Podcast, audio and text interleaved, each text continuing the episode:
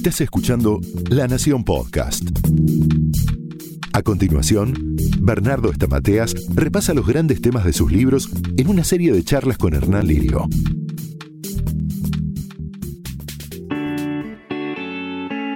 ¿Cómo les va? Soy Hernán Lirio y estoy junto al doctor Bernardo Estamateas para charlar un poquito más en otro episodio de la colección Bernardo Estamateas de podcast de La Nación.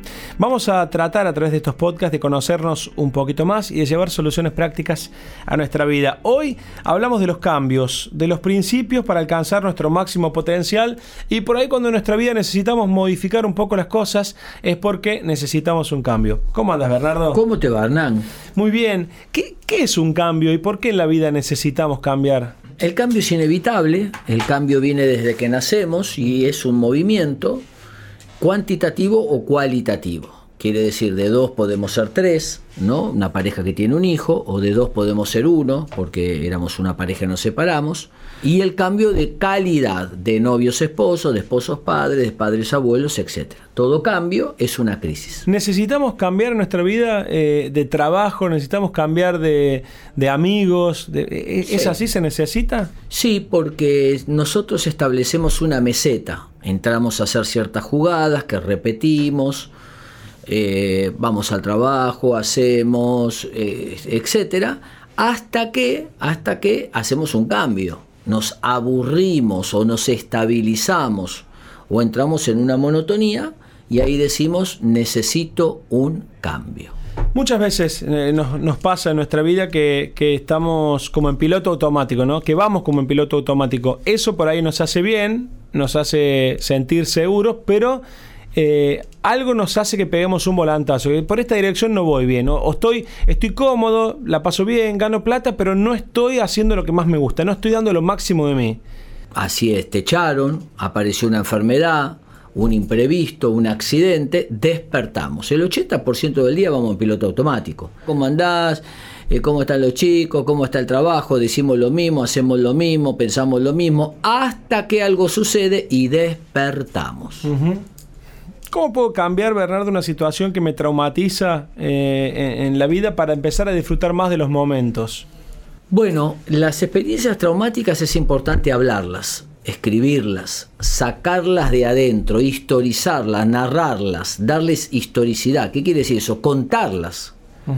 ¿Para qué? Para integrarlas. Una palabra que nos gusta mucho a los psicólogos llama elaborar, ¿eh? la elaboración una palabra más mística, transformación. Me gustan las dos palabras. Entonces, el comienzo siempre es el hablar, porque cuando vos te pasa algo doloroso, lo que haces es que no hablas con nadie, te lo callas, te lo guardas y la boca, lo que calla, lo termina diciendo el cuerpo. ¿Cómo, ¿Cómo, hago para cambiar? Eh, tuve un pasado muy doloroso. Eh, cuando era chiquito mi papá me golpeaba, no me pasó a mí, digo un ejemplo, mi papá me golpeaba, me gritaba y yo quiero cambiar eso, no quiero que mi hijo eh, absorba eso, pero yo lo mamé de chiquito. O sea, uno mamó violencia, ¿la va a transmitir o puede cambiar? Puede cambiar, por supuesto. A ver, si yo no me identifico con el agresor temido, sino que yo construyo mi propia historia, no voy a repetir la de mi viejo, ni voy a buscar a alguien como mi viejo que me siga fajando. Voy a construir en libertad otro modelo la paternidad, valga la redundancia, de nuestros padres no es un modelo escrito a fuego o en piedra. Nosotros tenemos el don de la libertad para construir nuestra propia historia. ¿Y se puede cambiar la forma de ser? ¿Uno puede cambiar su personalidad? Bueno, hay cosas que sí podemos cambiar. Hay cierta estructura que no la podemos cambiar. Hay cierta estructura de manera de ser que ya viene, después de los 21 quedó estancado, quedó ahí pero muchos de esos rasgos, vamos a decirle secundarios a la estructura, sí los podemos cambiar, por supuesto. ¿Y cómo se hace para cambiar, para dejar de sentir angustia a diario por un problema que nos aqueja desde chico, por un problema que tuvimos en nuestra infancia, por algo triste que nos pasó? No, no, no está resuelto. Entonces el pasado se repite en el presente. No sanar el pasado es una condena perpetua. ¿Por qué? Porque vos no perdiste el presente y el futuro. Vos seguiste viviendo, quedaste atascado en la edad, en la emoción y en la herida que estás recordando. Entonces, en general, eso se llama resentimiento. Es dolor y bronca congelado. Me lastimaron, no lo puedo elaborar, perdonar, transformar y entonces quedo anclado ahí y bueno, se me va la vida con amargura. Estoy leyendo tu libro, quiero un cambio, justamente habla de, de lo que estamos hablando hoy, y en el capítulo 1 dice, activate con pasión un poco más. Bueno, lo que nos apasiona eh, hay que estar, mirar para adentro, ¿no? ¿Qué cosas me entusiasman? ¿Qué proyectos? Hay personas, por ejemplo, vos habrás hablado, hablas con un músico, le brillan los ojos, te puede tener siete horas hablando de música. O hablas de alguien, no sé, que le gusta el arte, o lo que fuese, un futbolista. Aquello que nos apasiona eh, tiene fuerza en sí misma. Entonces nos mueve, nos alegra, nos entusiasma. Y acordate que la alegría es una emoción expansiva y es hacia afuera. Queremos hablársela y contársela a todo el mundo. Bueno, buscar qué nos apasiona. ¿Y qué pasa cuando perdemos eso que nos apasiona o cuando perdemos la alegría? Bueno, lo que sucede es que viene la desmotivación, viene la eh, falta de propósito, viene el vacío, viene la sensación de no me atrae nada, no me entusiasma, no sé lo que quiero.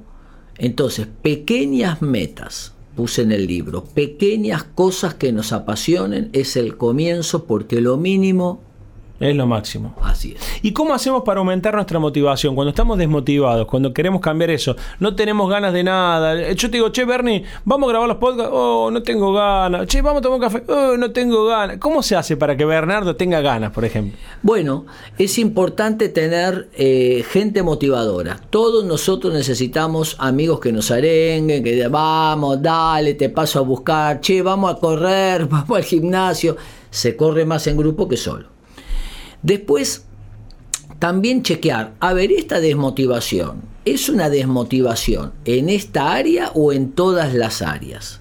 Porque una cosa es que una persona te diga, no tengo ganas de levantarme, no tengo ganas de salir de mi casa, no tengo ganas de nada, y otra cosa es que te diga, no tengo ganas de... Hacer tal cosa. Exactamente. Bueno, ahí es la pérdida de alegría de ese, de ese factor. Es otra cosa. Lo otro suena más a melancolía. ¿Ah, sí? Claro, más a depre.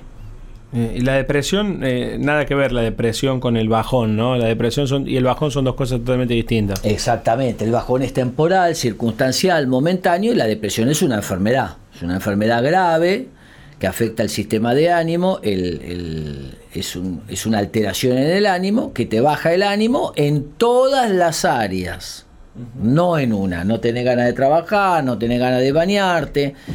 Eh, hay, y hay distintos tipos de depresión y distintos cuadros de gravedad. Por eso es muy importante la ayuda profesional. Cuando uno está deprimido, ¿y cómo distinguimos cuando estamos deprimidos y que, no es una simple tristeza?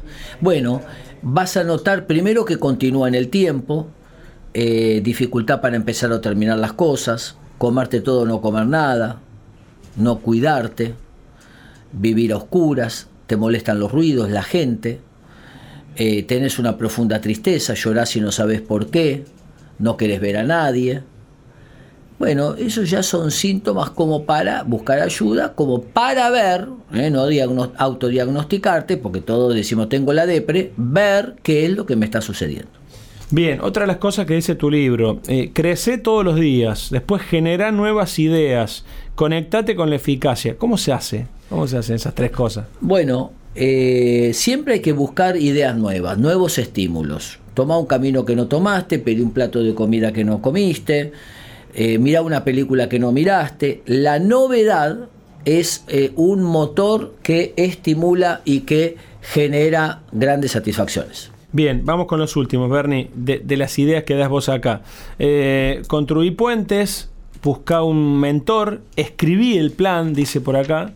Otro más, seguí hasta el final, utiliza la ley 2080. ¿Qué es la ley del 2080? De Pareto, el 20% de tus clientes te traen el 80% de las ganancias. El 20% del libro trae el 80% del contenido. Enfócate en ese 20% y no pierdas tiempo con el otro 80% que te trae el 20% de los resultados.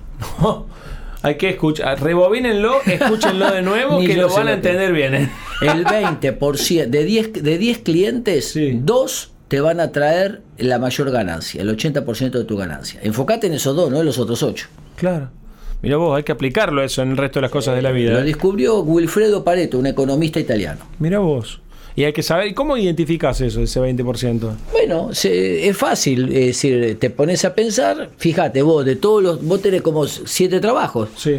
El 20% de tu trabajo traen tus mayores ingresos. Sí. O sea que el resto lo dejo de hacer. No, hacelo, pero no le dediques tanto tiempo. Metele más ficha al 20%. Bueno, Bernie, me tengo que ir. Dale. Eh, no, mentira. Eh, se terminó igualmente, nos están, nos están haciendo señas. Gracias a todos por habernos acompañado. Nos encontramos en un próximo episodio en esta colección Bernardo Estamateas de podcast de La Nación. Hasta luego. Esto fue un podcast exclusivo de La Nación. Escucha todos los programas de La Nación Podcast en www.lanacion.com.ar. Suscríbete para no perderte ningún episodio. Estamos en Spotify, Apple Podcast, Google Podcast y en tu reproductor de podcast favorito. Seguí escuchando La Nación Podcast.